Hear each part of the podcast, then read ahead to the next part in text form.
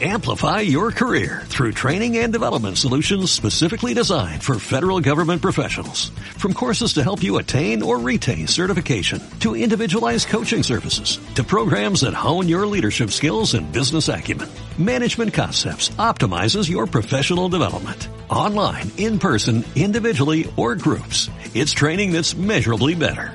Learn more at managementconcepts.com. That's managementconcepts.com.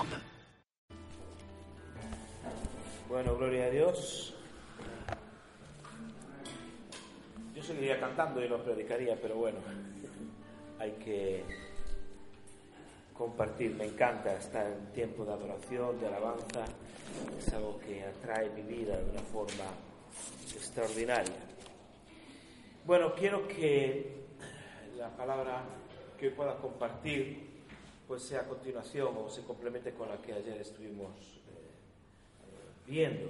Así que os animo a que vayamos al libro de Lucas, el Evangelio según San Lucas, al capítulo 3, y dice así el verso 21.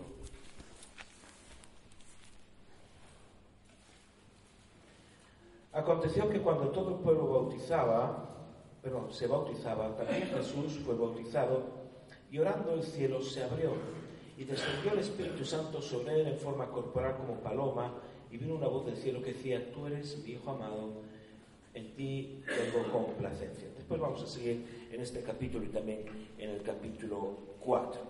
Jesús vino a la tierra comisionado por el Padre para salvar, y al mismo tiempo que venía a salvar, venía a deshacer las obras del diablo. Esa comisión, él tenía la autoridad. Cuando somos comisionados, se nos da la autoridad. Y en ese bautismo recibe esa autoridad, pero también el poder lo recibimos en un momento de encuentro. Así como la autoridad es un asunto de comisión, el poder tiene que ver más con un encuentro con Dios, con el Padre. Entonces nos es concedido el poder que es capaz de llevar a cabo esa autoridad. Y en este momento del bautismo, Jesús tiene todo esto. Es decir, Jesús recibe esa, esa, autoridad, recibe el poder de Dios, es comisionado por, por el Señor, ¿verdad? Dice que, que, que en ese momento empieza, y sabéis todos que el bautismo es el principio, un poquito del ministerio público, un poquito no, es el principio del ministerio público de Jesús y todo lo transforma. Y enseguidamente, el siguiente texto que vemos es que eh, Él es llevado, en el capítulo 4, Jesús lleno del Espíritu Santo, volvió al Jordán y fue llevado por el Espíritu al desierto. Jesús está lleno del Espíritu Santo. A mí esto me entusiasma porque quiere decir que Jesús, todo lo que hizo, todo absolutamente lo que hizo, no lo hizo por ser Dios. Lo hizo siendo hombre, él elige ser hombre y tiene que ser lleno del Espíritu Santo como tú y como yo. Él sigue siendo Dios y es Dios eternamente, pero toma la elección de ser hombre y todo lo que hace lo hace como hombre, lo cual a mí me entusiasma porque si lo hiciera como Dios sería un mero espectador, yo. Pero hacerlo como hombre, eso me impele, me reta, me obliga a que si Él lo hizo, yo lo puedo hacer. Esto es muy importante, ¿verdad? Porque Él es el perfeccionador, Él dice, el, el que inicia, el que comienza la fe, pero también es el consumador de esa fe, ¿verdad? Entonces ahí la fe tiene esos procesos, entonces en el sentido que Dios es capaz de traerte una palabra que inicia, que la empieza, pero hay un proceso de perfeccionamiento que veremos en esta mañana. Entonces cuando es llevado al desierto, dice que es lleno del Espíritu Santo y es llevado por el Espíritu al desierto, entonces a veces tenemos demasiado drama con el asunto del desierto. El desierto no hay ningún problema, el asunto del desierto es las compañías con las que vas. Dice que lo llevó el Espíritu y es llevado por el Espíritu. Entonces el desierto en realidad no es... En fin, el desierto es un honor, porque es un lugar de calificación. Si tú vas a pasar ahora un examen de, selectividad de la universidad, eso es un honor, tío. Es que has acabado. Y ahora te enfrentas a una reválida. Eso es un honor. El desierto, si te califica, como a Jesús lo calificó, es un honor. Entonces el desierto siempre lo vemos en una característica de prueba. Es de prueba cuando estás en pecado. Como para el pueblo judío, que tuvo que sacar Dios siete pecados del desierto, murmuración, queja, en fin. Pero si no, si vas por el espíritu llevado, que venga, porque el asunto no es el desierto, es la compañía. Entonces dice que entra lleno del espíritu y sale lleno del espíritu. Es decir, fíjate que hay posibilidad de entrar en el espíritu, dice el verso 14, eh, y volvió en el poder del espíritu. Es decir, entra en el espíritu, lleno del espíritu, y sale en el poder del espíritu. Entonces, menos drama con el desierto. ¿Vale? Entonces, en ese sentido, el desierto, el desierto está mal cuando estás mal.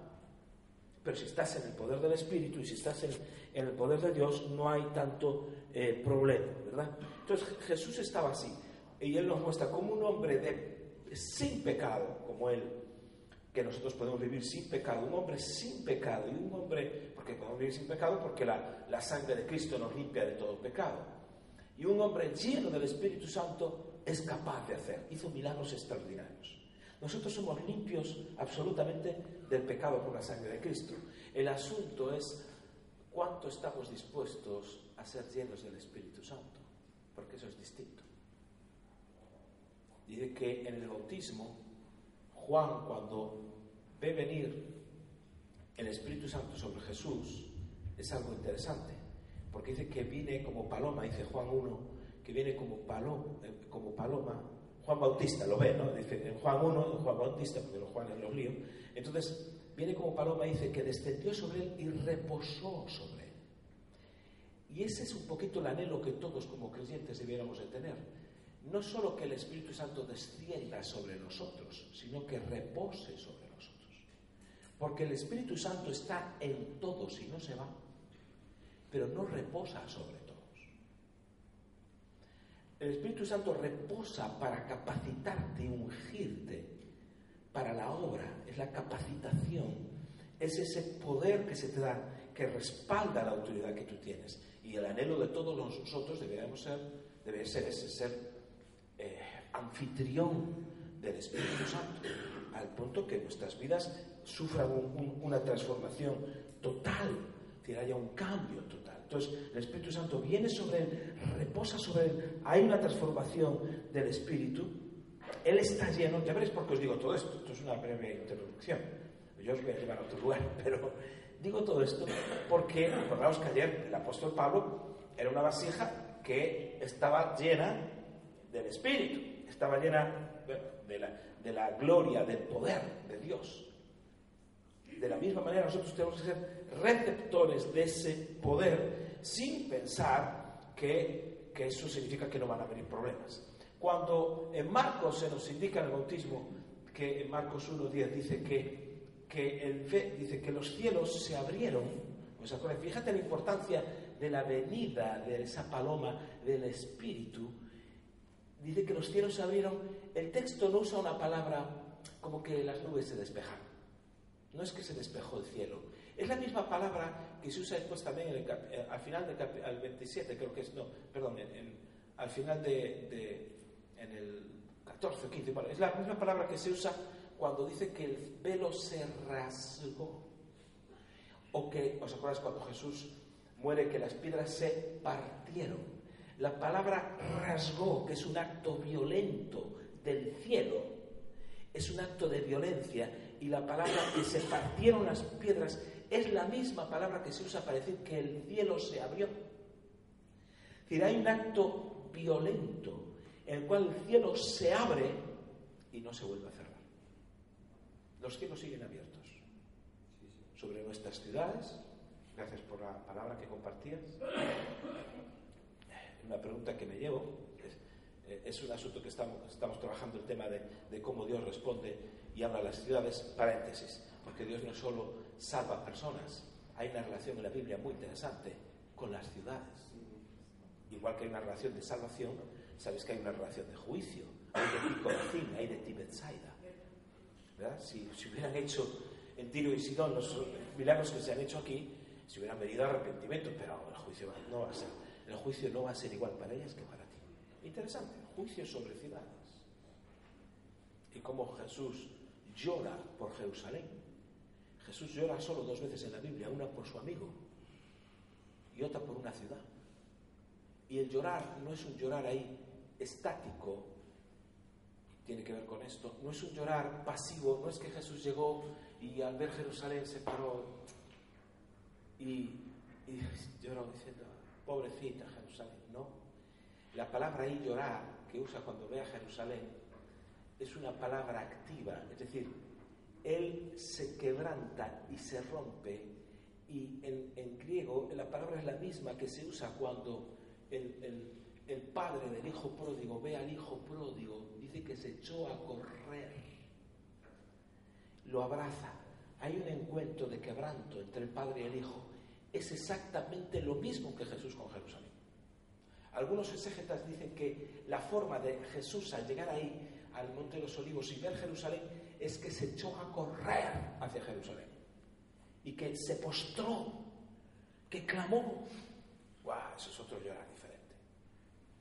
No es pobrecita, que un pañuelito, por favor. No. Hay como, hay algo que cuando a Dios, Dios quiere mostrar algo importante, es como que hay un acto de violencia, y Jesús dice también que los violentos arrebatan el reino de los cielos. Hay un acto de violencia y el cielo se abre, el cielo se parte y llega el Espíritu Santo y reposa, no solo desciende, dice Juan, y reposa sobre él. Y todo eso, por cierto, lo ve Juan el Bautista, que hablábamos ayer de él, y puede que hoy os cite alguna cosa, que es el único que, por cierto, vio al Espíritu Santo. Porque los demás lo sentimos, pero él lo vio interesante. Fíjate qué pedazo de profeta el tipo. Y aún así entró en la crisis que entró. ¿Verdad? Entró en la crisis que entró. Pero a lo que voy. Voy a cumplir con el horario. es que yo soy de los que cuando se me calienta el corazón se me estira la lengua. Ya dije todo son las ciudades y no era el tema, pero bueno. Eh, es que esto tiene que ver con el clamor por la ciudad.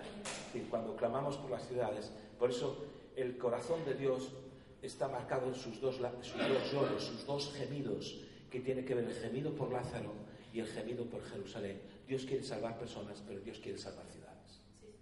Y esto está en parte del plan de Dios perfecto. Y por eso tiene que haber un gemir.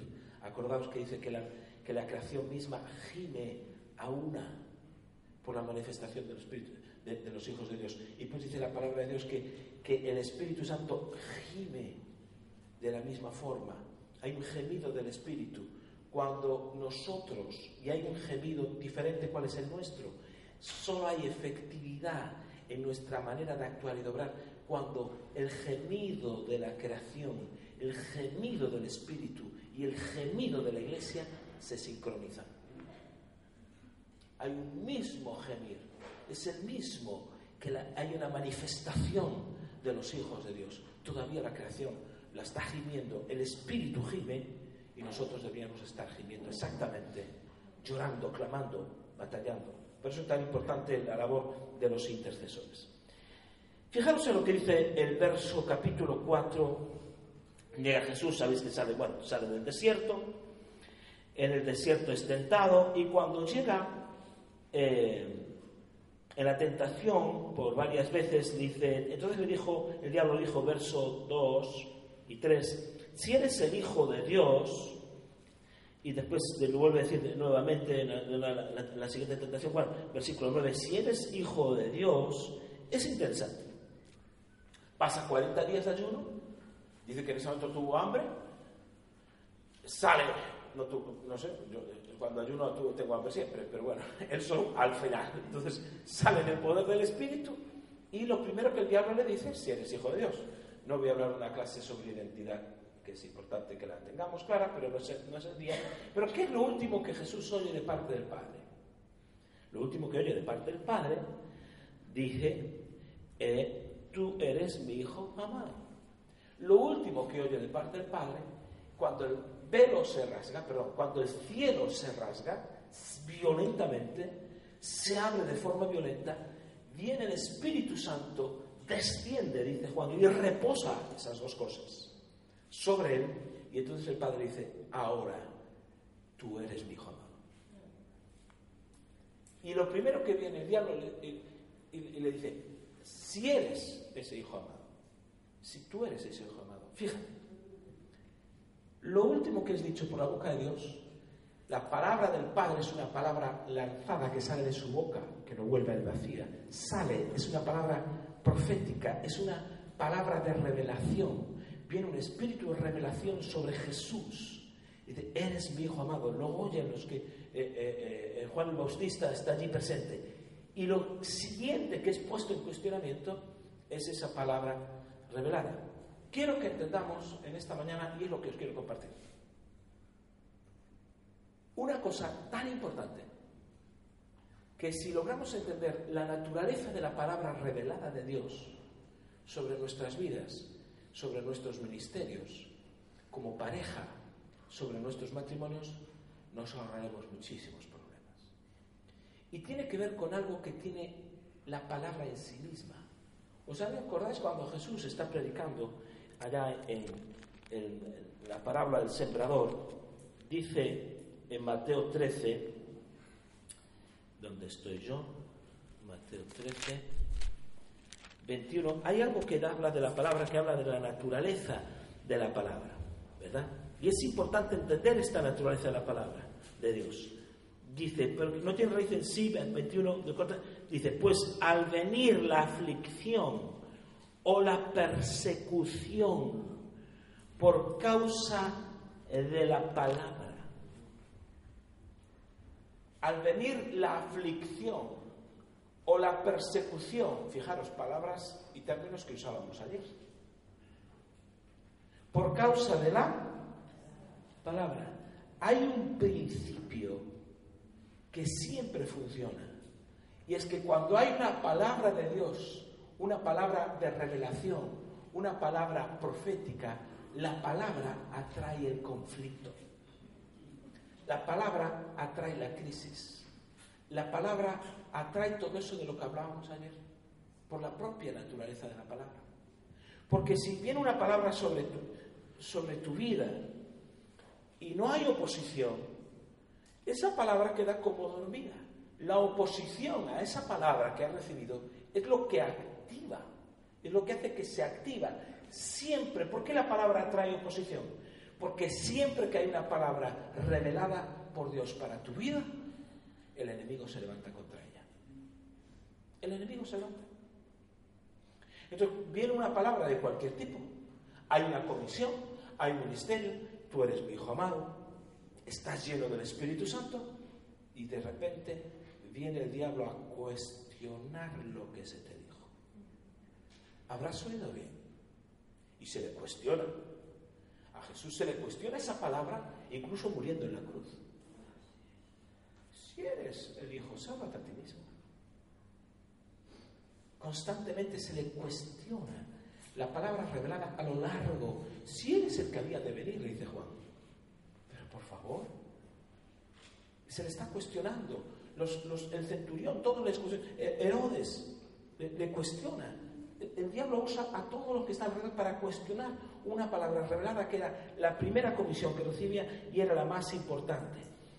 Por lo tanto, nosotros no vamos a estar exentos de que el enemigo venga y cuestione una palabra recibida.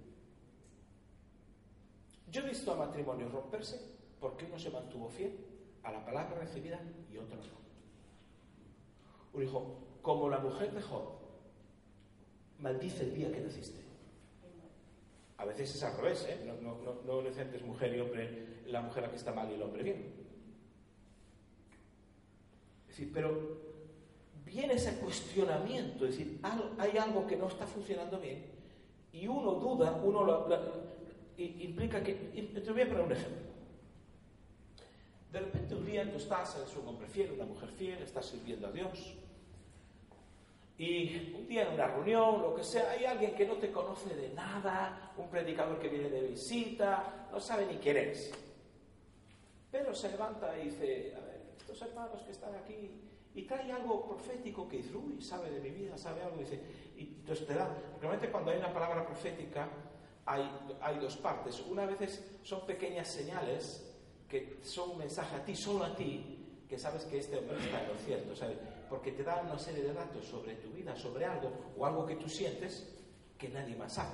Imagínate que estás pensando en dejar el ministerio, supongamos, ¿no? Dice, ahora que estás en esta lucha sobre tu propio ministerio, uff, dice, esto, lo que viene ahora es de Dios. ¿Por qué?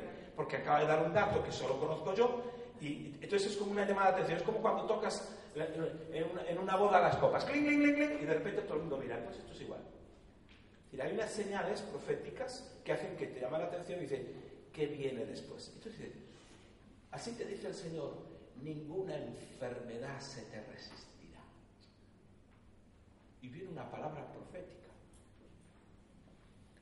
Todos hemos hablado por enfermos que se nos han muerto después. y el que no lo haya hecho, pues es que aún no empezó el ministerio. no está en el ministerio, nunca estuvo. ¿no? Entonces, ahora es por gente que dice, bueno, Dios mío. No me estoy refiriendo a eso, sino que viene esa palabra y de repente empiezas a ver señales, empiezas a ver cosas y estás creyendo realmente que, que, el Señor te ha ungido para un ministerio de, evangelista, porque los ministerios están asociados a una serie de dones. Entonces, ese, don para orar por los enfermos, sanidad, en fin, milagros, prodigios. Pero de repente te llaman, porque eso siempre pasa, que tu padre, tu mamá, tu hermano, está muy grave en el hospital. Y vas a orar por él. Y no se sana. Se muere. Y viene una voz del diablo que te dice, así que todo, ninguna enfermedad se te iba a resistir. Así que todo eso que te prometieron se iba a cumplir. Pongo otra promesa en vez de la sanidad, ¿vale? Así que ibas a conquistar España para Cristo. Y la iglesia que tienes se te deshizo. No solo no ganas, sino que pierdes. Así que todo el cielo respalda la palabra que se te dio.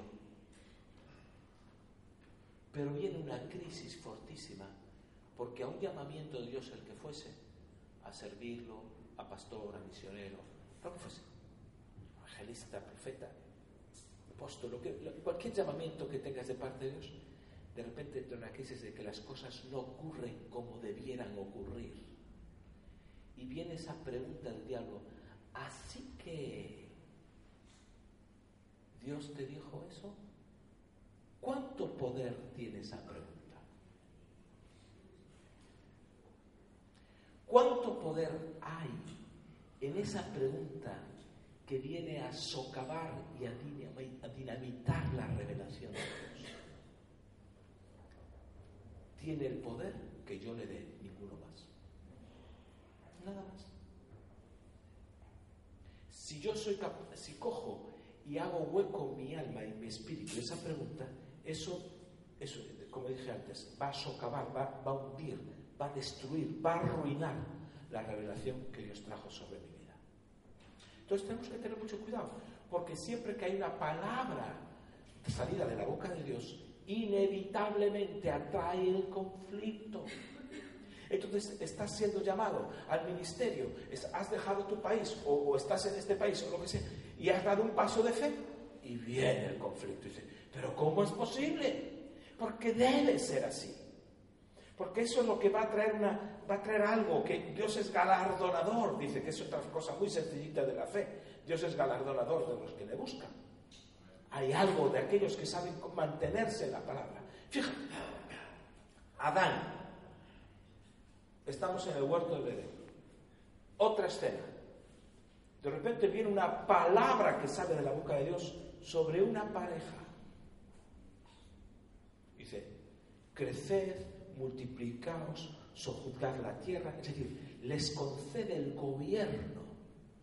Dice, tan solo del árbol de la ciencia del bien y el mal, de ese árbol no comáis. Pero tenéis una palabra profética, tienes una palabra de revelación que sale de la boca de Dios, que activa, iba a activar todo lo que Dios tenía para ellos. Y viene el diablo. Así que, y hace otra pregunta, directa, relacionada con la revelación. Así que el Señor os dijo, versión libre Marcos Zapata, entonces os dijo que no comáis de todo árbol, ¿sabes? que eso es un engaño, es tremendo, ¿no? ¿Y qué hace Adán y Eva? Dan lugar a esa pregunta. Dan espacio a un cuestionamiento, a la revelación de Dios. Dios te ha llamado algo, pero viene el enemigo y trae esa, esa manera de socavar, de hundir, de destruir. Y ellos le dan lugar a eso, al punto, sabéis los, las consecuencias, ¿no? Las consecuencias son tremendas. Tremendas. Yo creo que no alcanzamos ni, ni alcanzar a entender las consecuencias. Eh, anteayer llevaba a mi hijo y a un compañero de instituto y dice, ah, fui a ver la película de, Altamira. Y, claro, cómo descubrieron las cuevas de Altamira y, y, todas estas cosas. Y, oye, ¿y cómo es posible que si Dios quedó a Adán y Eva, ¿de dónde salen todos estos hombres de Cromañón y de Armental y que vivían en cuevas? Entonces, la pregunta es interesante. Es muy interesante. Que la gente haga preguntas interesantes, eso siempre es un reto, ¿no? Pero, ¿sabes qué? Cuando Dios crea eh, al hombre, bueno, esto es una anécdota que cuento para que quede grabada. Cuando Dios crea al hombre, lo crea, Adán y Eva tenían un poder impresionante, porque había una comunión íntima con Dios, estaban eh, totalmente desarrollados como seres humanos. Cuando llega el pecado, el pecado les hace salir del lugar perfecto que era el Edén. La hecatombe que eso supone la hecatombe que supone a nivel cósmico, pero a nivel terrenal, es de tal calibre que los hombres volvieron, se degradaron y volvieron a vivir en cuevas, volvieron, es decir, era una situación. Te lo voy a explicar de otra manera para que lo entiendas, le dije. Tú imagínate que ahora hay una guerra nuclear. Una vasta guerra nuclear en la Tierra. Se empiezan las dos potencias mundiales a disparar y se arrasan las ciudades y sobreviven unos cuantos seres humanos. ¿Dónde? No quedan casas, no queda nada. ¿Dónde viviríamos tú y yo? En cuevas. Dime, ¿sabríamos hacer plástico? ¿Alguno de aquí sabe hacer plástico? ¿Alguno de aquí sabe hacer alguna aleación? ¿Alguien sabe siquiera fabricar cristal? ¿Sabes tejer una tela? Si, hay una hecatombe donde no nos queda nada, la degradación del ser humano es tremenda y necesitas muchos siglos para recuperar todo eso. Así fue el pecado de ese calibre. El pecado fue como una explosión nuclear y hace que los hombres y toda la generación se degraden y se explica todo el tema de que vivían en cuevas y una serie de cosas. Dijo, lo entendí y dije yo, menos mal. Me salió bien la explicación. Porque estos adolescentes te son complicados. Menos mal que no hizo otra pregunta. Bueno, pues me preguntó que si los hijos de los no sé qué fornicaron con los ángeles. Ay, Dios mío. ya es hora de marchar. Pero bueno, eso es otro asunto. Entonces, creo que, eh, fíjate, todo esto sucede, Adán y Eva viene esa catombe porque simplemente la palabra dada sobre ellos la palabra da sobre ellos, ellos no se mantienen en ella. Es increíble que aún así todo, la palabra dada tiene unos efectos que sigue funcionando, porque ellos se juzgaron, llenaron, pero fuera de la voluntad de Dios perfecta. Lo cual quiere decir que nosotros podemos salirnos de la voluntad perfecta de Dios y seguir en el ministerio haciendo las cosas. Como cuando el espíritu, ¿os acordáis? Se apartó de Sansón, pero él siguió. siguió la dinámica. Pero el Espíritu se había apartado de él. Y ahora vemos a Jesús, que sale del desierto y llega a Nazaret. Vamos a Nazaret. Dice, verso 18, bueno, vino a Nazaret, donde se había criado en el día de reposo, entró en la sinagoga conforme a su costumbre y se levantó a leer. Se le dio el libro del profeta Isaías y habiendo abierto el libro, dice, halló el lugar donde estaba escrito, el Espíritu del Señor está sobre mí, por cuanto me ha ungido para dar buenas nuevas a los pobres, me ha enviado a sanar a los quebrantados de corazón, a pregonar libertad a los cautivos y vista a los ciegos, a poner en libertad a los oprimidos, a predicar el año agradable del Señor. Y enrollando el libro, dice, lo dio al ministro y se sentó. Fíjate en una cosa. Durante 400 años ocurre la etapa de silencio, y aquí sí que hay un desierto espiritual provocado por el pecado. 400 años donde Dios está callado.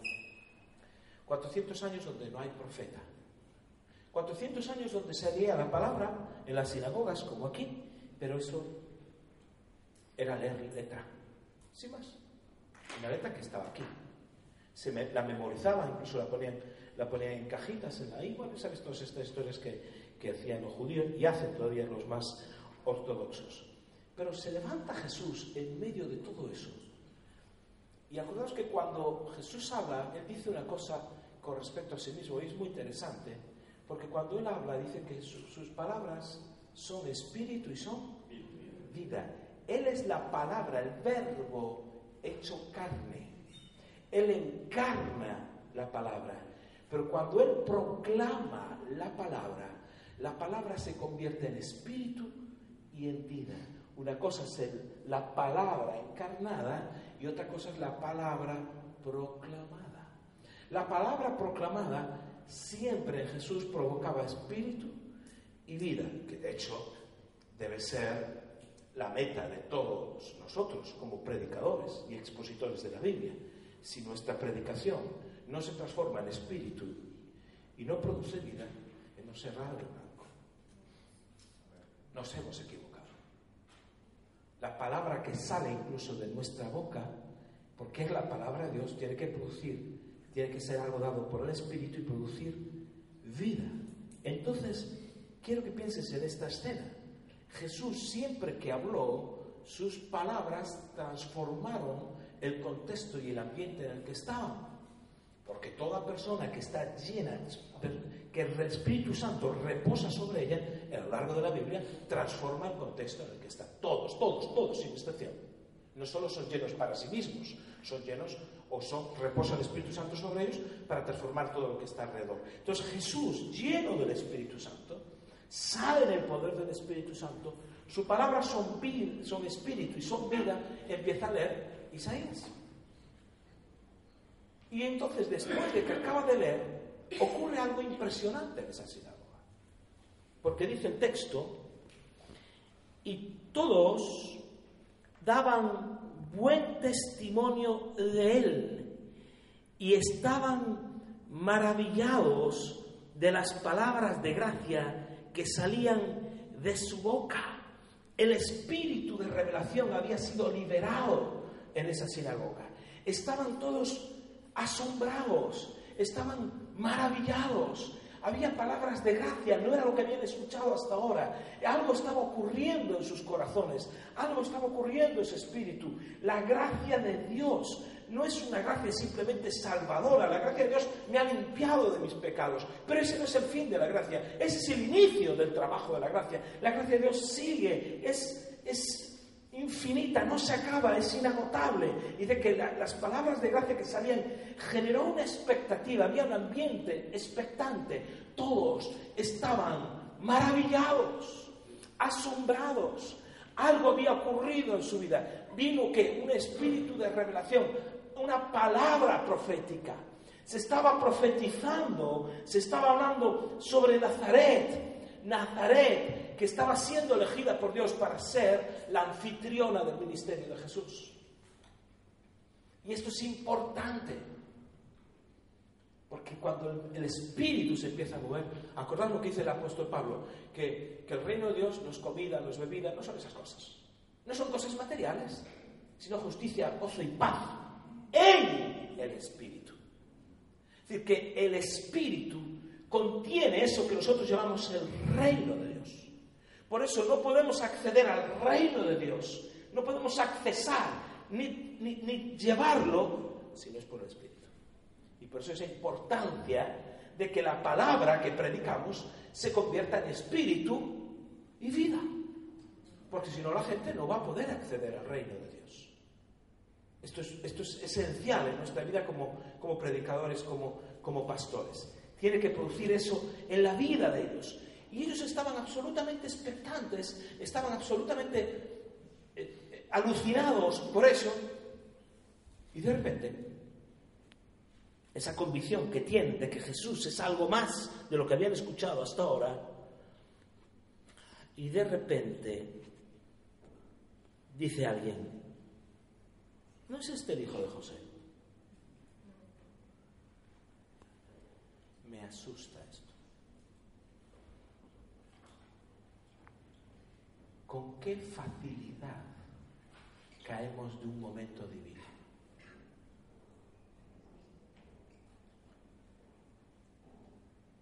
¿Cómo es posible que estando Jesús mismo hecho carne, imaginaos aquí predicando, que Pedro un servidor, que estuviese Jesucristo, que la gente se esté encendiendo sus corazones, esté enardecida y de repente alguien diga, pero no es este el hijo de José, en Marcos lo relata y dice, no está aquí, no conocemos a, sus hermanos, a Santiago, a José, no conocemos a sus hermanas, no, es este el carpintero, dicen. Y todo eso se viene abajo. Fíjate, la palabra acababa de ser revelada. Y un lugar que destinado por Dios para ser anfitrión del ministerio de Jesús, para que reposar el ministerio de Jesús sobre ellos, se viene abajo porque le dan lugar a un cuestionamiento diabólico. Lo mismo. Y no supieron mantenerse en la palabra recibida. Dan lugar a ese cuestionamiento y Nazaret pierde su oportunidad. La pierde. Y muchas veces nosotros estamos exactamente en el mismo lugar que Nazaret, o que Adán, o que Jesús. Ha venido una palabra sobre nosotros profética y no hemos sabido mantenernos en ella, no la hemos obedecido, sino que hemos dado lugar a cuestionamientos, a frases. Acordaros de ayer de Juan el Bautista. Es necesario que yo mengue y que tú Ah, sí, Juan. Entonces, ¿por qué cuando Jesús estaba, dice, dice algunos, creo que es en Juan 4, en Mateo 4, Jesús estaba bautizando, tus discípulos también bautizaban? Juan nunca menguó. Se negó a menguar. Él tiene una palabra de que es tiempo. Ya llegó el novio, retírate. No, no me quiero retirar.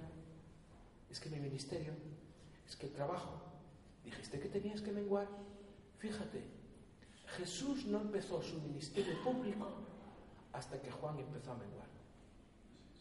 En Marcos capítulo 1, en Mateo capítulo 4, dice que Jesús empezó a predicar cuando Juan fue encarcelado. En la medida que Juan menguaba, el ministerio de Jesús podía empezar. Pero él se negó a menguar al punto que él tenía redes ministeriales que seguía trabajando con ellas. Porque estando en la cárcel mandaba a discípulos que fuesen a preguntar a Jesús. Sus discípulos seguían bautizando gente cuando Jesús ya había empezado. Pero Juan, por favor, tú recibiste una revelación clarísima de quién era Él y recibiste una revelación de que era tiempo de menguar. ¿Por qué no menguas? Se resistió a menguar y porque no menguaba, lo menguaron. Sí. Lo menguaron a la fuerza. porque también dio lugar a un cuestionamiento de la revelación de Dios. Y tuvo que ser quitado del escenario.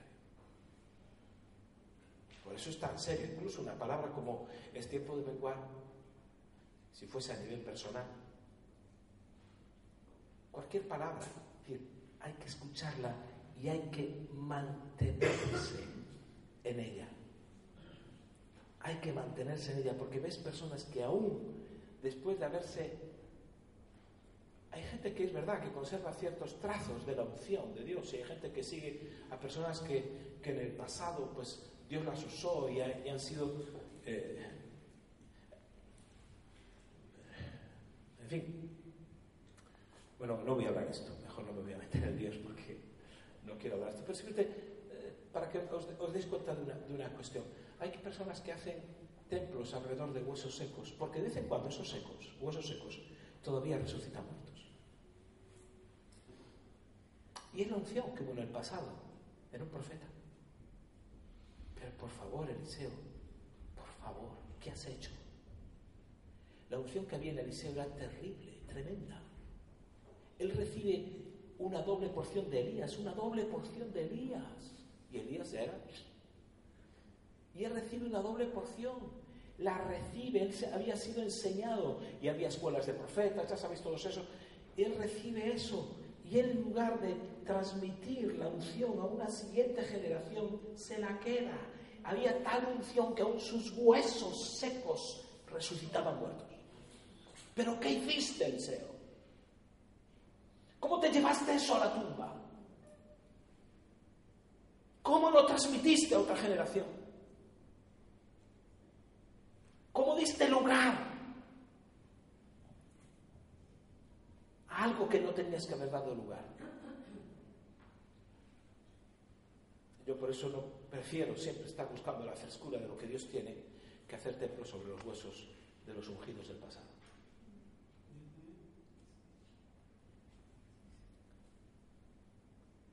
¿Por qué os digo todo esto? El mantenerse, fíjate lo que dice Hebreos, Hebreos 10.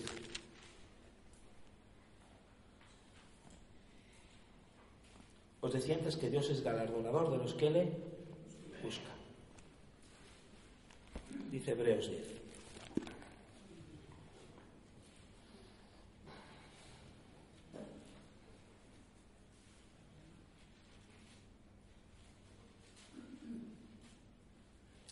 Voy al verso, voy a saltarme, bueno, voy a, el contexto que no tenemos tiempo, voy al verso 35, dice.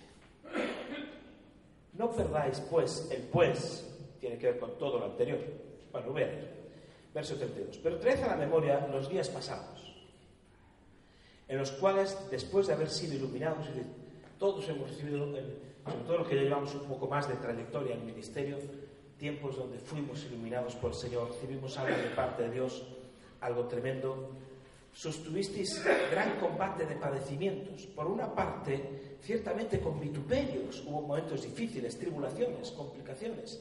Fuisteis hechos espectáculo. Y por otra, llegasteis a ser compañeros de los que estaban en una situación semejante. Porque de los presos también os compadecisteis y el despojo de vuestros bienes sufristeis con gozo, sabiendo que tenéis en vosotros una mejor y perdurable herencia en los cielos. Y las habéis pasado, en las subidas cuentas, canutas. Entonces, ahora, vamos ahora. Las habéis pasado las de San Quintín, decimos aquí, que fue una batalla terrible. Muchísimos muertos.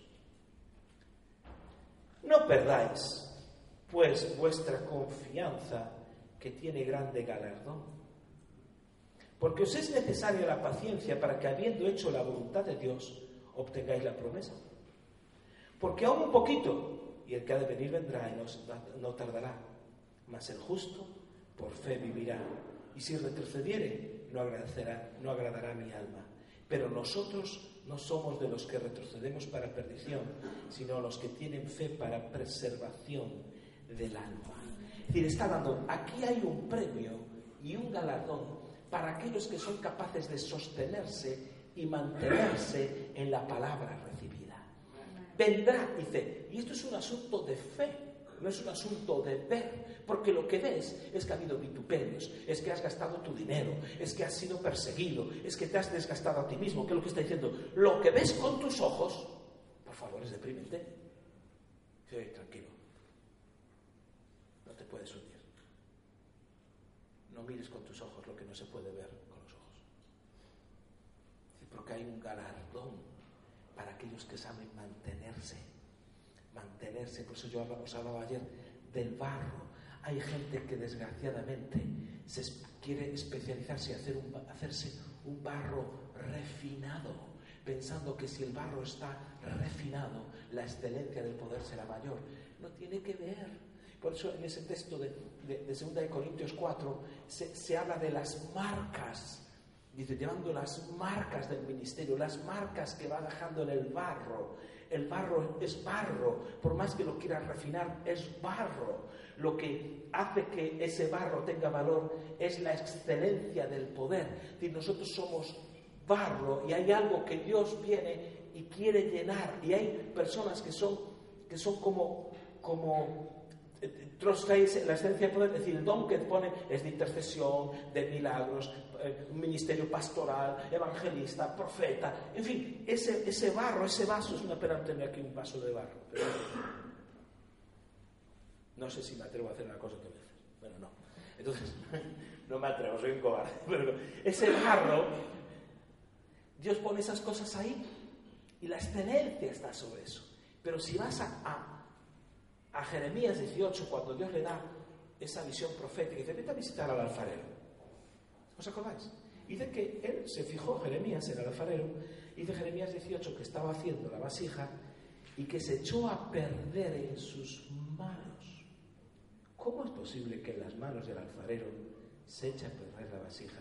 Si todos hemos hablado y, Jesús, y, y Dios nos lo dice a Jeremías que el alfarero es ¿cómo se puede echar a perder? En las mismas manos de Dios. Y dice el texto, la palabra echar a perder es una palabra hebrea que es sachat.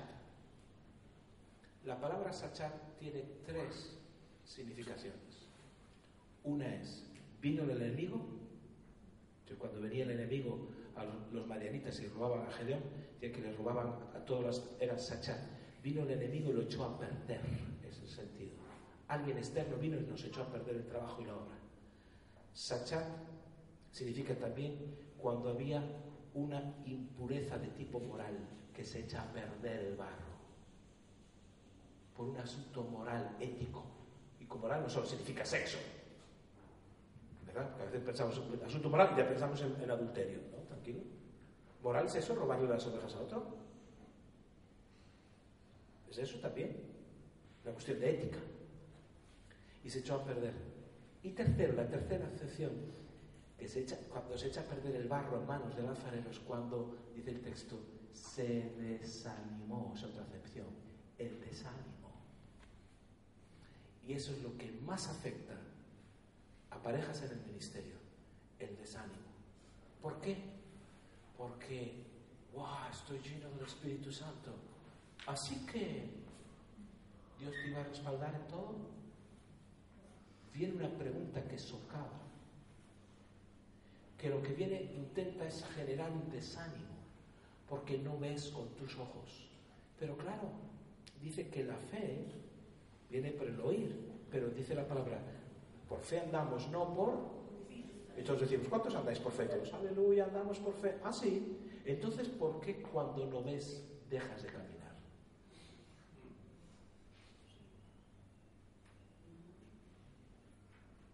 Decimos que andamos por fe. Pero qué engaño nos hacemos que cuando dejamos de ver, dejamos de, dejamos de movernos. Si el mayor engaño de la fe es la vista, es el mayor engaño. Pues dice, por fe andamos, no por vista. Cuando nos fijamos en lo que vemos, se produce un evento de desánimo y la palabra se socava. La palabra se viene abajo. Por eso el barro es atacado con tribulación, es atacado con apuros, es atacado con desesperanza, en fin, lo que hablamos. para producir ese, profundo desánimo. Por eso la palabra revelada sobre... Mira, la palabra de Dios tiene poder, y con esto termino. Hebreos 4 dice, la palabra dice así, Hebreos 4, 12 dice, porque la palabra de Dios es viva y eficaz y más cortante que toda espada de dos filos. Fíjate cómo se define la palabra de Dios, que es viva y eficaz. Pero Mateo 13 dice así también de la, de la palabra. Dice así Mateo 13, dice, vamos a ver si encuentro el texto, 22. El que fue sembrado entre espinos, este es el que oye la palabra, pero el afán de este siglo y el engaño de las riquezas ahoga la palabra y la hace infructuosa. La palabra es viva y eficaz. Entonces aquí está, viva y eficaz. Pero dice que, que el afán la puede hacer, dice que la puede hacer ahogar y hacer que infructuosa, viva, ahogada. Eficaz, que significa que va a producir aquello para lo cual es enviada, eso significa eficaz. Un cuchillo eficaz es el que corta por cuanto está afilado, no por cuanto es cuchillo. Entonces es eficaz por cuanto está afilado. Porque hay cuchillos que son cuchillos que no cortan porque están mellados. Entonces dice que la palabra es viva y eficaz. Pero aquí se nos dice que es que se puede ahogar y se puede hacer infructuosa. ¿Qué es lo que determina una cosa u otra? Dice el afán. Hermanos, la palabra de Dios es poderosa. ¿Sí o no? ¿Cómo entonces será de poderoso aquello que puede ahogarla? Si la palabra de Dios es poderosísima, ¿cómo será de poderoso aquello que tiene la capacidad de ahogar a la poderosísima palabra de Dios? Dice el afán, el engaño de las riquezas, el afán. Por eso cuando viene Jesucristo y viene el verbo hecho carne, cuando viene y se manifiesta a los hombres, uno esperaría wow, Dios hecho hombre, 400 años de silencio, ¿de qué nos hablará? Seguro que nos revelará las cosas ocultas, seguro que traerá cosas que de misterios del, del, porvenir, seguro que nos hablará del futuro, seguro que traerá revelaciones que ni los profetas tuvieron. Entonces Jesús empieza a predicar y dice, ¿por qué os afanáis? ¿Por qué te afanas por lo que has de vestir? ¿Viste los lirios del campo? Ni a un Salomón se vistió como él. ¿Por qué te afanas por lo que has de comer? Mira los gorriones. ¿Por qué te afanas? ¿Tanto tiempo esperando el Mesías para esta predicación? Sí, porque mientras exista eso ahí dentro, toda palabra que Dios quiera implantar en tu vida, toda palabra que Dios quiera poner en tu vida, va a ser ahogada por tu afán. Porque como existe el afán, viene el diablo y susurra una palabrita. Así que vas a servir a Dios, pero no tienes para acabar este mes. Y los que te daban ofrendas no lo hacen. Y ese afán viene, esa voz del diablo. Da, da, ¿Por qué se le da lugar a la voz del diablo? Si sabes que es el diablo, no le das lugar. Dices, apártate de mí, Satanás. Pero cuando estás afanado, cuando estás preocupado, cuando vienen los apuros, viene la angustia, viene todo ese proceso y ahoga y hace infructuosa la palabra revelada sobre tu vida. Y esto lo tienen que entender los dos, hombre y mujer. Los dos. Esto tiene que ser una cuestión de equipo, conjuntamente. Tienen que comprender esto. Por eso cuando hay una palabra profética o un llamamiento hacia nuestras vidas, tenemos que parar y decir, mi, mi amor, cariño, ven, vamos a hablar de esto. Vamos a orar. ¿Por qué? Porque va a venir la confrontación. Va a venir algo que va a poner a prueba esto. ¿Habrá afán en nuestra vida? ¿Habrá algún engaño que tengamos? por el cual el- se pueda ahogar lo recibido. De ahí que un matrimonio claramente bien establecido en la palabra se fortalece y el ministerio no es el asunto, no es el problema. No es el asunto del ministerio. No es lo de fuera lo que contamina, no es lo de fuera lo que te destruye, no es la tribulación, no es el apuro, no es la, persecución, que la palabra, no es que, que caigas, es lo de dentro.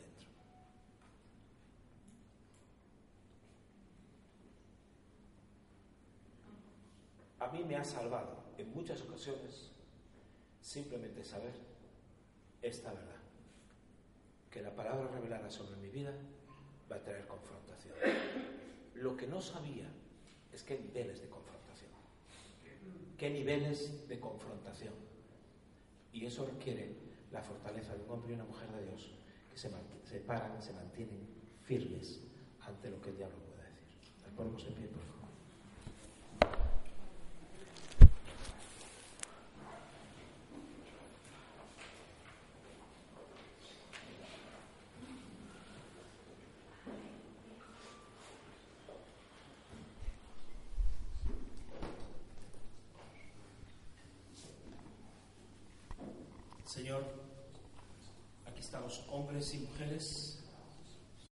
Amplify your career through training and development solutions specifically designed for federal government professionals. From courses to help you attain or retain certification, to individualized coaching services, to programs that hone your leadership skills and business acumen, Management Concepts optimizes your professional development. Online, in person, individually, or groups, it's training that's measurably better. Learn more at managementconcepts.com. That's managementconcepts.com.